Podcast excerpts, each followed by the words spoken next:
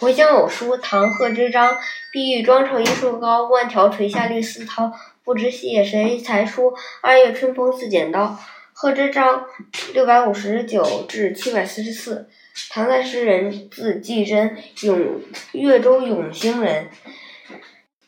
这首诗是一首咏物诗，诗前两句连用两个新美的寓象。描绘春柳的勃勃生气，葱翠袅娜。后两句更别出心裁，把春风比喻为剪刀，将视之无形、不可捉摸的春风形象地表现出来。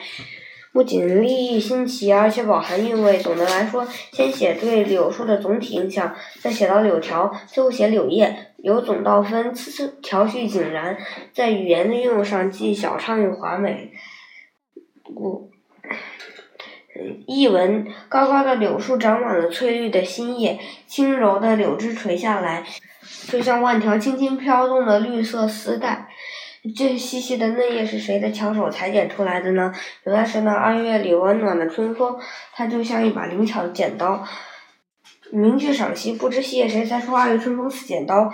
作者在第三句由绿丝绦继续联想。这些如丝丝绦般的细细柳叶是谁裁剪裁剪出来的呢？